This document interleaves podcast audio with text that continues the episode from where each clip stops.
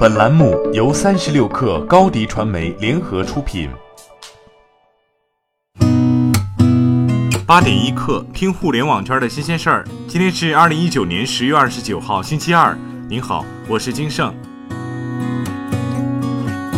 首先来关注网易的人员变动。三十六氪独家获悉，网易集团昨天发表全员邮件，宣布重大人事变动，具体包括网易严选总经理刘小刚离职，网易初创团队成员梁军接任。另外，孵化出网易严选的网易邮箱事业部也有重大调整，企业邮箱业务并入行研院智慧企业业务部，由阮良负责；个人邮箱业务由莫子睿负责，二人都向行研院院长陈刚汇报。几天前，网易有道刚独立上市，市值十四亿美元。丁磊接受采访称，网易云音乐未来也将谋求独立上市，将教育、音乐、流媒体乃至电商业务逐渐剥离之后，网易将重新聚焦至游戏业务。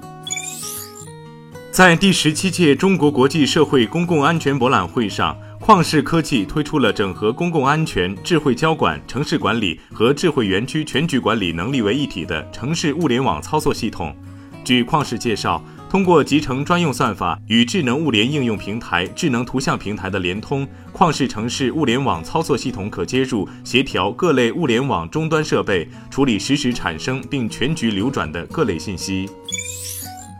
双十一来临之际，知乎迭代了 App 新版本，从十月二十八号起到双十一期间，在知乎搜索“小蓝星”（蓝色的蓝），便可以到达小蓝星推荐榜单，搜索相关商品即可查看知乎评分。目前榜单主要有时尚和数码两类，推荐的商品既有面向女性用户的彩妆、护肤品，也有气质更加符合知乎调性的数码产品和小家电。小蓝星推荐榜是知乎评分的产品化展示，采用榜单和评分的形式，反映广大知乎用户的消费体验。据国家电影专资办票房数据显示，《哪吒之魔童降世》最终票房定格四十九点七四亿元，成为中国电影史上总票房第二、国产动画电影票房第一的新标杆。中国电影票房总榜前五依次为《战狼二》《哪吒》《流浪地球》《复仇者联盟四：终局之战》《红海行动》。哪吒只是一个开端，电影彩蛋已经预告了彩条屋封神系列电影的下一部姜子牙。这部动画电影的宣传图片已出，观众期待着更多中国神话中的人物重现荧幕，打造一个中国版的漫威联盟。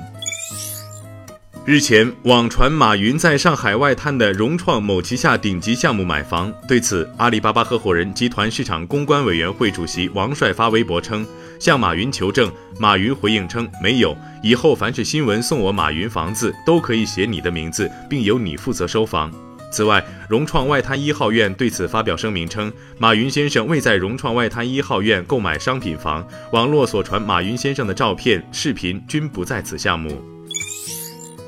调研机构 Counterpoint 公布了第三季度全球智能机出货量数据，前六位没有什么悬念，分别为三星、华为、苹果、小米、OPPO 和 vivo。值得注意的是，OPPO 系的 Realme 拿下了第七的位置，出货量达到了一千万台，同比增长了八倍。Realme 主要的出货量来自印度。近日有放出了关于 AirPods Pro 的最新消息，苹果新款 AirPods 将提供多达八种配色，包括黑白，还有用在 iPhone 十一 Pro 上的夜幕绿、金银和深空灰等多种配色版本。新款苹果 AirPods Pro 将采用入耳式设计，支持不同的聆听模式，主打降噪功能，在使用体验已经达到市场上的高水平之后。主动降噪功能将会是 AirPods 和 AirPods Pro 之间的关键区别，另外还具备防水功能。AirPods Pro 最快将于本周在苹果公司举行的新品发布会上正式亮相。八点一刻，今日言论。外汇局总会计师孙天琪昨天说，区块链技术是良药还是毒品，要看是否能获得市场认可，在当前市场中找到痛点，如能否对贫困人口的脱贫、解决中小企业融资难、能否建立更好的征信体系等方面起到作用，绝不能披着外衣做非法金融活动。到底是良药还是毒品，还需要大家一起共同来见证。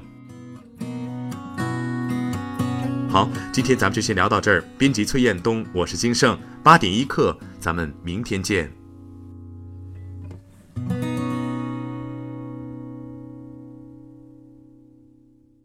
欢迎加入三十六课官方社群，添加微信 baby 三十六课 b a b y 三六 k r，获取独家商业资讯，听大咖讲风口，聊创业，和上万课友一起交流学习。